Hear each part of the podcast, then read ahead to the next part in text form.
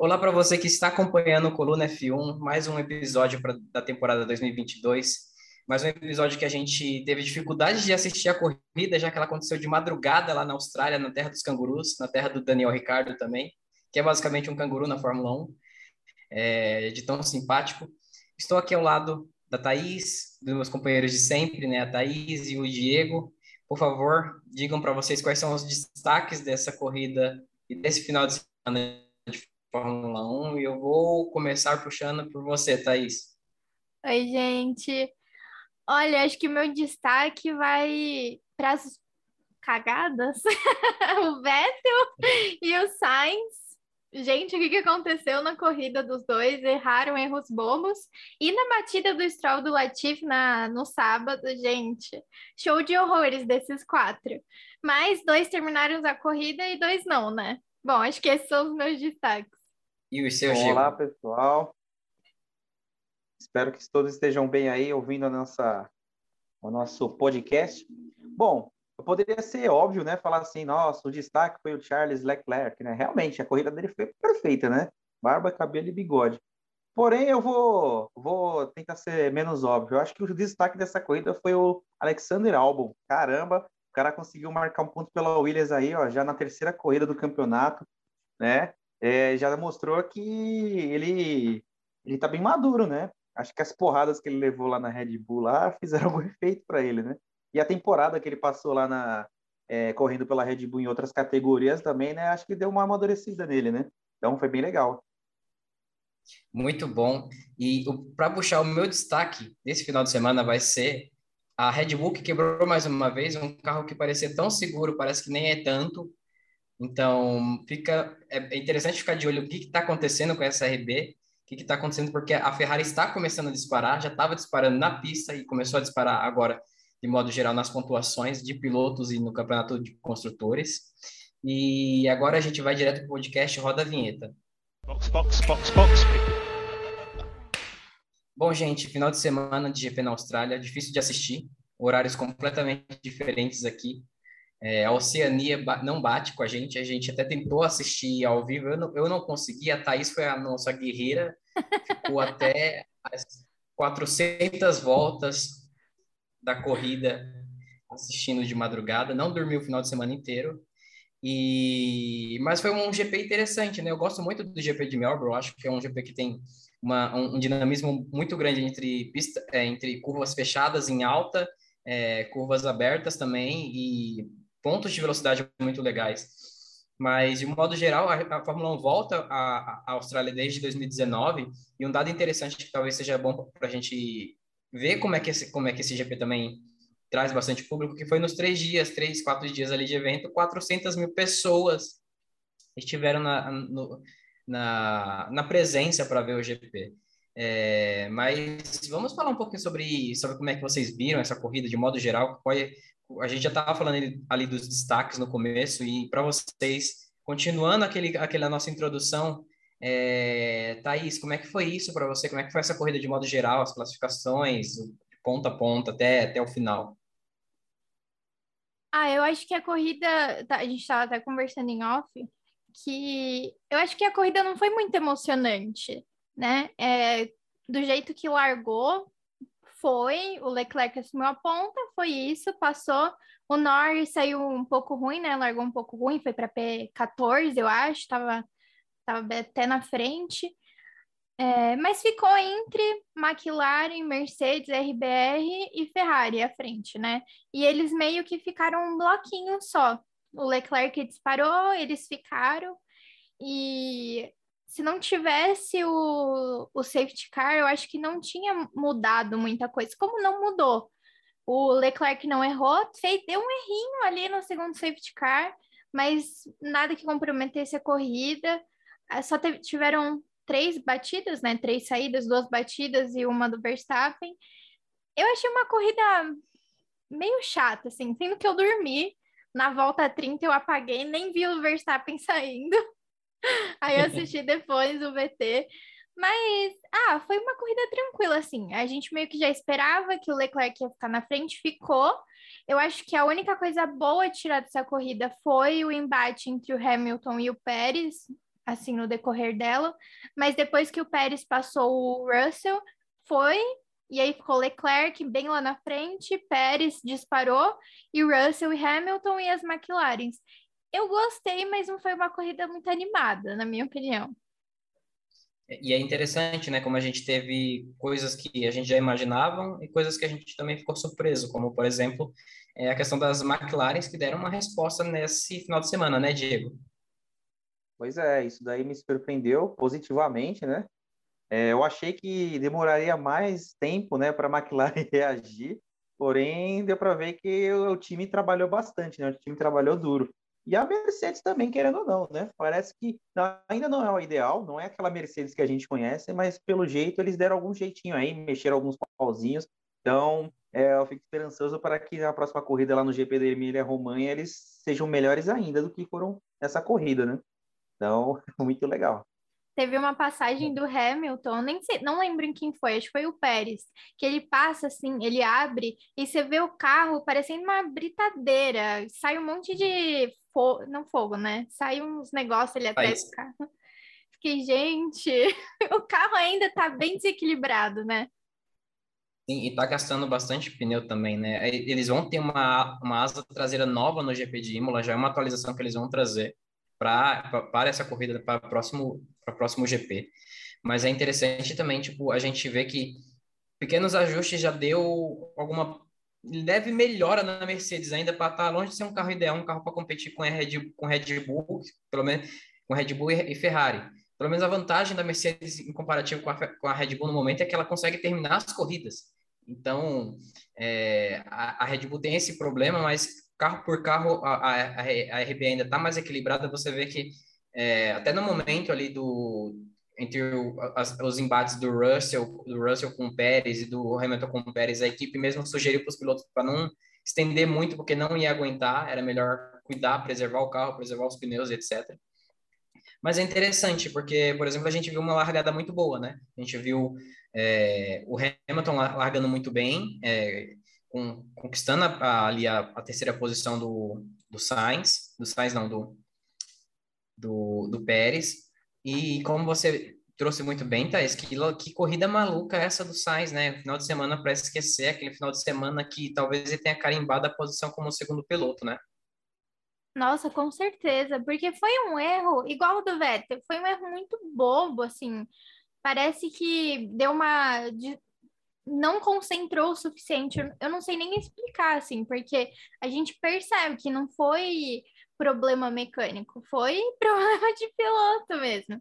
E ele tinha vindo de corridas boas, né? Então não dá para entender muito bem o que aconteceu. Eu achei muito estranho, muito estranho. Parece que deu um apagão, assim. Não, você é, pelo VT, quando a gente pega o, o vídeo ali, dele voltando na largada, é um negócio muito, muito feio ele esquece literalmente de acelerar o carro. Então, e não é desculpa também de ele tá, estar com pneu duro, né? Se não me engano. E a gente viu uma corrida, por exemplo, que, que o álbum fez, uma corrida que comprova que a tática de videogame dá certo, né? A tática de videogame de fazer uma parada e com pneu até o resto da vida. Não, e que assustador. Eu não sei como vocês ficaram assistindo a corrida, mas eu falei assim, gente, esse menino não vai parar, ele vai ser desclassificado. Ele precisa parar. Mas foi muito legal. Eu acho que eu fiquei com dó dele. Depois, eu não sei se vocês chegaram a ver, teve uma entrevista dele com o Norris. E aí ele fala: Meu, eu tava a quatro segundos do Ricardo. Então, eles estavam muito perto, ele tava fazendo uma ótima corrida. Mas ele tinha que parar, né? Então, uhum. isso meio que eu achei que eles podiam ter parado nos dois safety car. Que eu acho que deixaria ele menos atrás. Mas ele ainda conseguiu pontuar com a Williams. Então, foi ok, né? Foi o primeiro ponto da, da Williams na temporada, que foi bem rápido até, né? Normalmente nos últimos anos não conseguia, e nesse ano, na terceira corrida, conseguiu fazer seu primeiro pontinho. É, mas aproveitando, que bom ver esse desempenho também, né, Thaís, da, das McLarens. Parece que a Mercedes puxou a McLaren um pouquinho, né? Fiquei com a sensação, provavelmente isso não deve, não deve, não deve ter acontecido, mas que é fiquei com a impressão que eles montaram um grupo no Zap dos engenheiros da Mercedes e do, da McLaren. Eu falei, o que está acontecendo? Vamos nos ajudar. É, e é bom ver o Ricardo e o Norris voltando a ter uma, uma vida mais tranquila, né? Sim. e Ricardo ainda um pouco atrás do Norris, né? Mas eu achei que ele até que ele foi bem essa corrida. Eu, como a gente já sabia que a McLaren estava com um pouco de problema, me surpreendeu muito, tanto a classificação quanto o final. Eles, te, eles terem corrido bem e terem chegado, assim, né? Eles não sofreram tanto, por exemplo, com Bottas, com Magnussen. Então, eu achei que foi uma. Tem ótimas perspectivas daqui para frente, porque a gente tem 15 dias para a próxima corrida, todo mundo vai voltar para as fábricas. Então, eu acho que tem. É... Acho que vai ter uma briga boa, assim, se eles conseguirem acertar a McLaren e a Mercedes, talvez fique quatro, cinco ali no topo brigando, porque o querendo ou não, como tá, tá o Leclerc, o Pérez, o Sainz, o Russell, o Hamilton e o Verstappen atrás, né? Eu não sei exatamente, mas são esses seis. E Norris e, e Ricardo um pouco atrás. Então, se ficar entre essas, acho que vai ser uma boa briga até o final do ano. Sim. E você, Diego, qual a sua visão sobre essas McLarens que deram res resposta né, nesse GP da, da Austrália? Talvez o fuso horário tenha feito algum tipo de sentido para eles, tenha feito alguma, alguma mudança de lua para a McLaren. Olha, a McLaren, né, já é, é, sempre foi essa, esse tipo de equipe de que tá lá no topo e de repente cai e depois volta, né? Já não é de hoje, né? Isso já vem de muito tempo já, né? A gente lembra até dos anos 90 que teve uma época que eles ficaram também na pindaíba total e depois voltaram com tudo, com força total no final dos anos 90, com a parceria da Mercedes. Então, eu acredito que é, vai permanecer essa, essa evolução agora, a partir de agora. Eu acho que eles vão ficar com uma, uma regularidade maior ali na, no meio do pelotão, né? A McLaren respondeu bem à altura, né? Nessa corrida, deu para perceber que não é, foi um caso isolado, porque senão é, não teríamos os dois carros ali, né? Lado a lado, entre aspas, né? Um estaria mais atrás, outro mais lá na frente por um, um caso do destino.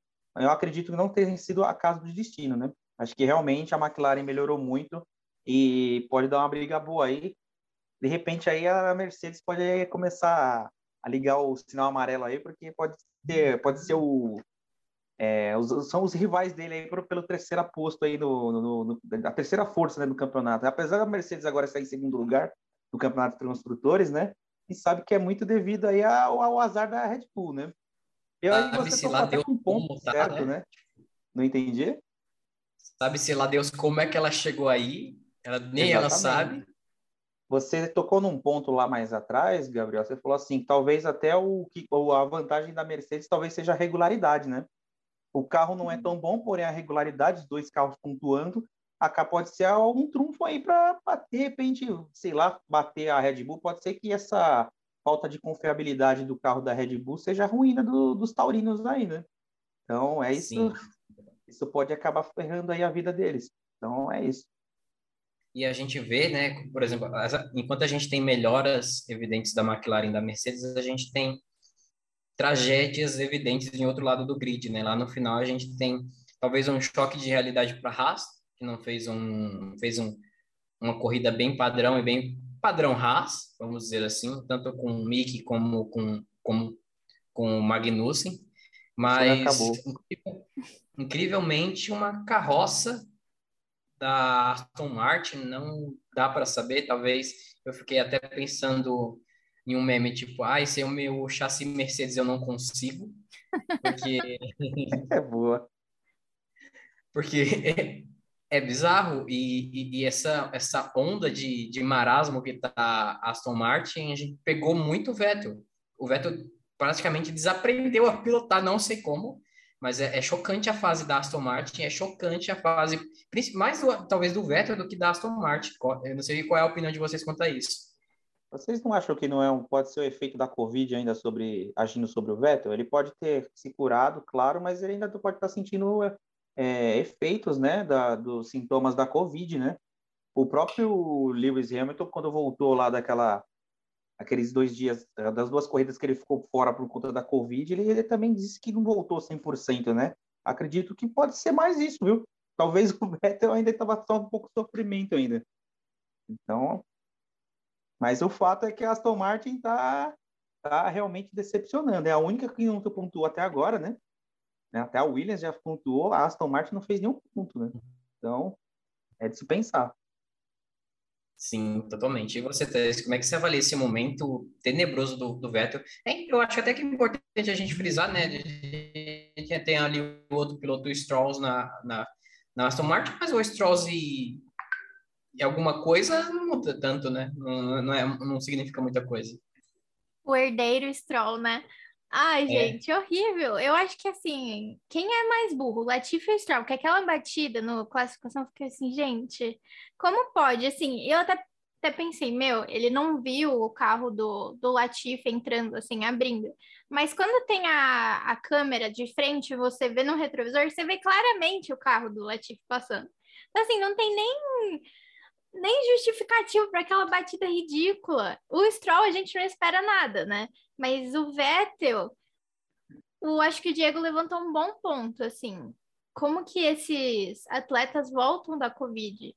Foi muito legal essa câmera que eles colocaram dentro do carro, parece que a gente está dentro. E eu acho que a gente vê um pouco diferente, assim, a, o jeito de pilotar, que a gente pensa, meu, é muito fácil. A gente dirige na vida real, né? É muito uhum. fácil. E não é. Eles quase não têm visibilidade. Então, eu acho que foi um, um bom ponto, assim, como que esses atletas de alto rendimento voltam da Covid.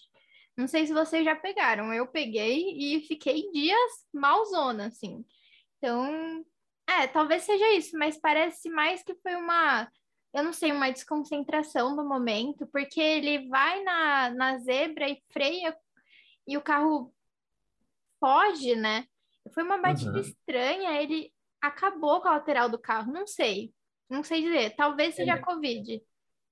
É muito esquisito, tá? até porque a Covid, ela atinge muito essas questões de, de estado físico, né? Então, um atleta de alto nível costuma, principalmente um piloto de Fórmula 1, costuma usar muito o seu corpo, por incrível que pareça. É, pela força de, de, gravidade, pelo aquecimento e tal, mudança de temperatura, vento na cara, então tem mesmo com capacete, então tem muita tem muitos esses atritos e isso pode prejudicar mesmo. Mas esse lance do Vettel é muito impressionante porque ele é um lance muito tipo erro bobo. Um, ele é uma acelerada em cima da zebra que não é para alguém que tem quatro, quatro campeonatos mundiais nas, nas costas fazer. É, mas é, é, é, é, triste porque a gente vê o, vê o Vettel dessa forma, mas também dá um pouquinho de graça na corrida. Ele tá bem, né? Bateu, mas tá bem. Então, deu um pouquinho mais de graça ali que trouxe um safety cars. Então, a gente pôde ter algumas brigas interessantes, né? Por exemplo, a gente teve a briga do Hamilton com o Checo, que ficou naquela de vai e vem. O Checo também teve um problema no carro ali que não, não, não consegui depois ver o que, que foi, não sei se vocês viram, mas foi um momento ali que o, que o, que o até o Hamilton começou a conseguiu voltar a encostar depois de ser ultrapassado, etc. Então a gente teve umas batalhas, pelo menos nesse pelotão da frente, interessantes, né? Até até esse retorno do, do vamos dizer assim do safety car, do segundo safety car, quando a gente teve ali um pequeno vacilozinho do Leclerc. Eu achei bem legal essa disputa do Pérez e do e do Hamilton. Eu eu fiquei um pouco de medo assim, porque o Pérez às vezes jogava muito carro para cima. Eu falei, Jesus, vai tirar o Hamilton na corrida. Não faz isso, pelo amor de Deus. Mas é, eu achei que foi uma briga muito boa. Se o Hamilton tivesse com um carro melhor, acho que seria mais legal ainda. Mas mesmo com o carro abaixo, era o que a gente estava falando antes nos outros episódios. O Hamilton e o Russell, eles estão segurando muito o carro no braço. E tá ficando muito interessante, porque a RBR não tá marcando, o Verstappen não tá marcando. E aí o Hamilton e o Russell estão na frente do Verstappen na, no campeonato. Então eu acho que, que é uma briga muito muito legal. E o Checo tá na frente. E aí até perguntar para vocês, vocês acham que mais duas, três corridas, o Verstappen não marcando e o Checo sim, eles vão largar um pouco a mão do Verstappen e começar a apostar no Checo ou vai Verstappen primeiro piloto até o final? Olha, eu tava pensando nisso, viu? É, antes da gente gravar, eu tava olhando a classificação, falei, olha, se o Verstappen começar, né, a ter esses erros frequentes, esses erros de motor, erros, né, esses problemas de motor, combustível frequentemente, pode ser que a Red Bull largue mão de, de dar tanta preferência para o Verstappen para botar um pouco mais de fé ali no, no Checo Pérez, né? É, pelo menos ele está fazendo a parte dele, né? Olha, isso seria bem interessante, seria bem bacana. Ou seria que o Verstappen aceitaria essa condição, né? Mesmo sabendo de que ele talvez não está com tanto com tantas condições quanto o seu companheiro de equipe, né? Isso seria interessante, né? Ver como é que ele ia reagir. Olha, tem uma opinião meio que polêmica que eu guardei esse final de semana, especialmente para esse episódio, que eu vou contar agora nesse momento, porque foi o gancho perfeito que a Thaís e que vocês levantaram, que é a seguinte, é a seguinte pontuação que eu vou colocar aqui. O, o Verstappen é muito bom piloto, mas em competindo com qualquer outro bom piloto em carros, em carros com a mesma posição, ele sempre sai atrás, ele sempre perde. Ele é muito bom, mas ele não é tão bom como os outros pilotos. Então, principalmente a gente já vê, vê isso com o Leclerc, né? Que Leclerc é muito bom também e hoje tem um carro extremamente competitivo e não tem brecha. Quando, quando, o Hamilton tinha um carro melhor que o dele e que competia com o dele, também não teve brecha, também não teve espaço. É, então, assim, acho que desde a temporada passada eu tenho mudado um pouco a minha versão, meu olhar sobre o Verstappen. Ele é, ele é um excelente, obviamente, mas é, sobre essa pontuação do, do Pérez e do, do Verstappen, não me surpreenderia se começassem a sabotar o Pérez nesse processo. Se o Pérez começasse a, a ter um destaque a mais e levando em conta que provavelmente o Pérez não é tão bom comercialmente, vamos dizer assim, como o Verstappen, né? Não tem tem é, é, e ainda ainda mais é um latino, então a chance de ser diminuído já é 50 ou 80% ou 100% de vezes maior. Mas gostaria de ver isso, gostaria de ver uma, uma pelo menos uma Red Bull mais interessada nela mesma que nos próprios pilotos, assim como a Ferrari tenta ser, mas nunca é. Seria interessante esse, essa, esses momentos. É, mas agora que a gente entrou nessa pauta de, de, dos pilotos lá da frente, antes da gente chegar no grande vencedor e no quem engoliu a corrida de ponta a ponta, é, o Verstappen teve um problema, né? A Red Bull teve um problema ali mais uma vez de, o carro, ele sentiu um cheiro, sentiu algum tipo de problema ali dentro e que acabou fazendo com que eles tenham o segundo abandono em três corridas. O é, que está acontecendo, gente, com esse, com esse carro da Red Bull, Diego? Que, que, que, será que essa essa autonomia nos motores agora, com a Red Bull propriamente fabricando sem essa expertise? O que, que, que você avalia esse momento? Eu acredito que é isso, né? Não tem mais ali o, o guarda-chuva da Honda, né? Para ajudar, né? É, eles têm a ajuda do ex-chefe lá de motores da Honda, que agora está com eles, mas não é a mesma coisa, né? Você não tem todo o aparato da Honda por trás, né? Então, acredito que eles estão batendo cabeça mesmo, né? Para produzir esses motores, né? acho que é normal, né? Tem a curva de aprendizado ali. Talvez ali até metade do campeonato eles resolvam esses problemas, né? Mas eu acredito que seja isso, né? Eles ainda estão apanhando, né, para aprender como é que funciona, como é que faz essas coisas aqui, como é que faz um motor, né? Então, né, eu vou até resgatar uma frase que o Lewis Hamilton falou há muito tempo atrás, uma frase polêmica. Ele falou assim: Red Bull, para mim, é só uma empresa de fabricante de bebidas, sabe? Então, é tipo isso. Eles estão fazendo, eles estão fazendo motores agora, né? Estão aventurando, né? Então, acredito que eles estão batendo muita cabeça. Mas eu também acredito que eles sempre são competentes em tudo no que fazem também, né? Eles se aventuram em vários esportes aí no, no mundo, né? Desde o futebol até o automobilismo. E quase sempre eles são bem-sucedidos. Então, acredito que eles vão bater muito cabeça, mas eles vão ser bem-sucedidos nessa de fabricar os próprios motores, né? O Red Bull Powertrains, né? E você, Thais, como é que você avalia esse momento de quebra-quebra que está acontecendo com. O que, que você vê que está acontecendo com essa Red Bull? Por que tantos problemas? O próprio Pérez né, teve um probleminha ali no meio da corrida e conseguiu, por sorte, se salvar. Ah, é, eu. É difícil, porque, como o Diego falou, é o primeiro ano que a gente está vendo ele sem a guarda-chuva de uma empresa como a Honda, né? Eu acho complicado. Eu, o Diego falou: ah, talvez no meio do campeonato eles já estejam acertando melhor, mas meio do campeonato você já pode ter perdido o campeonato, né? Se o Leclerc, qual é a perspectiva? Que o Leclerc vai ganhar tudo, porque a Mercedes não está acompanhando, nem a própria Red Bull está acompanhando. Com o carro do Verstappen, ok, o Leclerc abriu oito antes do safety car, do segundo safety car. Oito! Isso é muito! E numa corrida ainda que teoricamente era para eles ficarem mais perto, né? Porque até os outros pelotões estava todo mundo muito perto um do outro. Então, eu não sei, é, a gente já tinha falado isso no outro episódio, tinha quatro fabricantes é, de peças no motor Red Bull. Eu acho muito complicado. Por mais que eles tenham dinheiro para contratar assim, os melhores mecânicos, a experiência de paddock também acho que faz diferença, porque a Mercedes começou mal, mas já está conseguindo ajeitar o carro, já levou, isso acho que também fez diferença, levou, teoricamente, né? Eles falaram semana passada o carro para a fábrica. A Red Bull não levou ainda, eles vão levar esta semana. Não sei, porque é tudo no motor. A gente já tinha visto que foi a bomba de combustível antes, agora foi o sistema de combustível. Então, o problema, eu não, como o Gabriel disse no outro programa, eu não sou mecânica, eu não entendo muito disso. Mas o problema está aumentando ou são coisas assim, ah, causou isso e agora o problema que tinha causado um causou o segundo?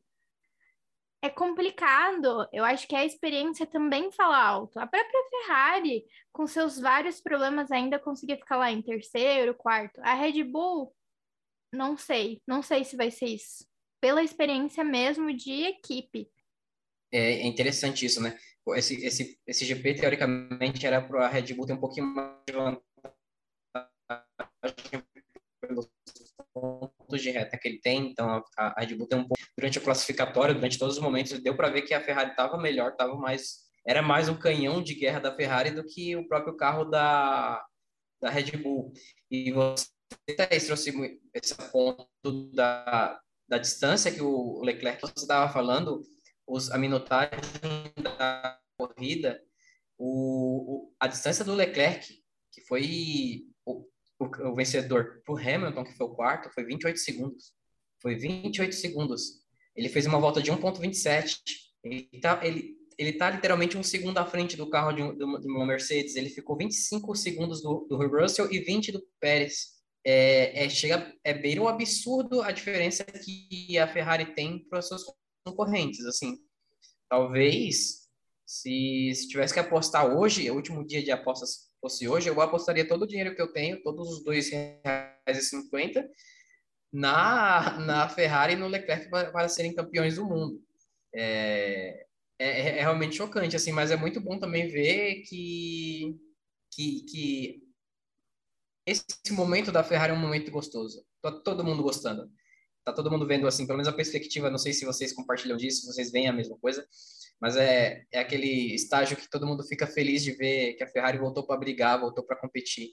E que talvez ela vai sair de uma fila de, de muitos anos que ela merece sair, né? Agora a gente tá... Vamos ver. Vamos ver como é que vai ser até o final da temporada e a gente pode, quem sabe, pensar da McLaren em 2023, fazendo umas gracinhas assim.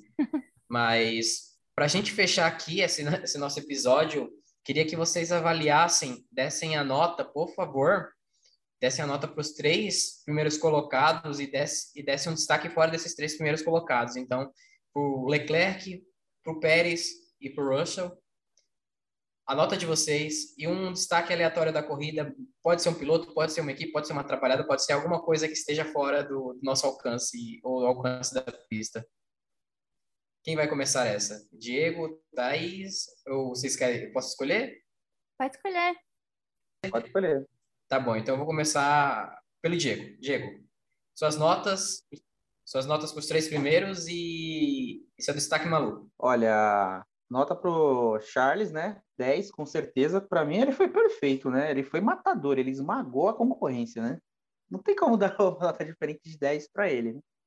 Checo Pérez, daria um 8 aí, né? Tá mostrando que mesmo com os problemas aí da, da equipe, ele tá conseguindo arrumar uma brecha, né? talvez até se aproveitando aí para de repente ganhar um pouco mais de atenção da equipe, não sei, quem sabe. E para o George Russell eu também daria oito também, porque parabéns, né? Carregar essa Mercedes carroça para o terceiro posto não é para qualquer um, né? Agora um destaque maluco, cara. Cara, eu vou dar de novo lá, Alexander Albon, mano. Destaque maluco, mano. O cara conseguiu levar a Williams ao top 10, mano, ao, ao P10, ganhar um ponto, né? A gente sabe que outros já fizeram isso antes, até o próprio Latifi, né? Mas assim, é, agora é diferente, né? No começo do, do campeonato não foi uma corrida maluca, né? Ele realmente teve braço, né, para levar esse carro até lá. Então, eu acho que ele é o meu destaque maluco. Perfeito. E, e os seus, Thaís? Ah, Leclerc não tem como dar outra nota a não ser 10. Ele foi muito bom. É, você estava falando isso da diferença. Quando deu o safety car e o Verstappen parou, e o então ficou Leclerc, Hamilton, Russell e Pérez, eu acho, ou trocando as Mercedes. Ele estava 18 do segundo colocado. Ele parou, ele voltou na frente e depois de muito tempo que a gente viu o segundo passando. É absurdo, o carro da Ferrari está muito bom. E ele é muito bom, né? A gente viu o Sainz aí, o carro ótimo, fez uma besteira na segunda volta. É, o Pérez, eu acho que eu vou de oito também. Foi uma corrida ok. É, a gente já esperava isso da Red Bull.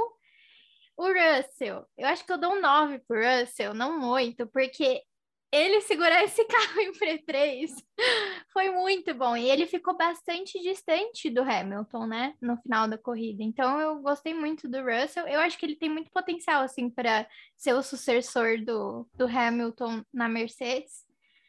Meu destaque maluco. Ah, meu destaque do coração é a McLaren bem, ainda bem. Mas acho que o maluco seria até essa corrida do Sainz, assim, péssima, horrível horrível. Acho que o meu destaque maluco é o, é o Sainz mesmo. Perfeito, perfeito. Então, vou fechar aqui nosso, o nosso episódio de hoje do GP da Austrália de 2022. Dando minhas notas para vocês primeiras, eu vou dar nota 10 para o Charlinho, para o meu monegato favorito, que fez tudo de, tudo de bom e do melhor nesse GP. Para o Pérez, eu vou dar uma nota 8, pela, pela, ele ganhou aquela medalha de honra ao mérito que a gente ganha por fazer todo o trabalho competente e conseguir terminar. Para o Russell, eu vou dar uma nota 7. Acho que, por mais que ele tenha conseguido segurar a carroça, é, ele fez o que se espera dele, que é pontuar e tentar roubar pontos da, da RB. E meu destaque maluco, eu vou seguir o caminho da, da Thaís e vou seguir com essa carimbada de faixa 2 que o Sainz acabou dando nessa corrida, assim, que foi bem decepcionante. Início, meio e fim, assim, deu deu, deu até pena assim do que, aconteceu, apesar do, do Veto ter uma estrelinha aqui, um, um, um OBS, uma observação. Bom, obrigado, Thaís, pela, por a sua presença mais uma vez. Obrigado, Diego, pela sua presença mais uma vez.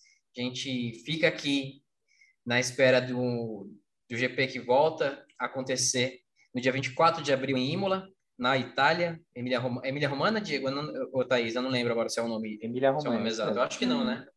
É, Emília Romana. Isso. É exatamente esse, a gente fica na expectativa e na, na espera por uma corrida mais competitiva e que o Verstappen acaba, acabe saindo de novo por algum problema mecânico, assim, encostando no, na brita ou na... Amém. Geral. Amém. E é isso, gente. Obrigadão. Esse foi mais um Coluna F1. Siga a gente nas redes sociais, Coluna F1, e nas redes sociais e, e também no, no, Twitter, que a gente faz acompanhamento da corrida ao vivo. Talvez essa não tenha rolado, né, Thaís? Porque foi muito tarde. Ah, eu, eu consegui até quando eu tava acordada. E depois que deu o segundo safety car, eu dei uma. Eu fechei assim, aí já era. Tem metade da corrida lá, gente. Perfeito, perfeito. Obrigado, gente, e até a próxima.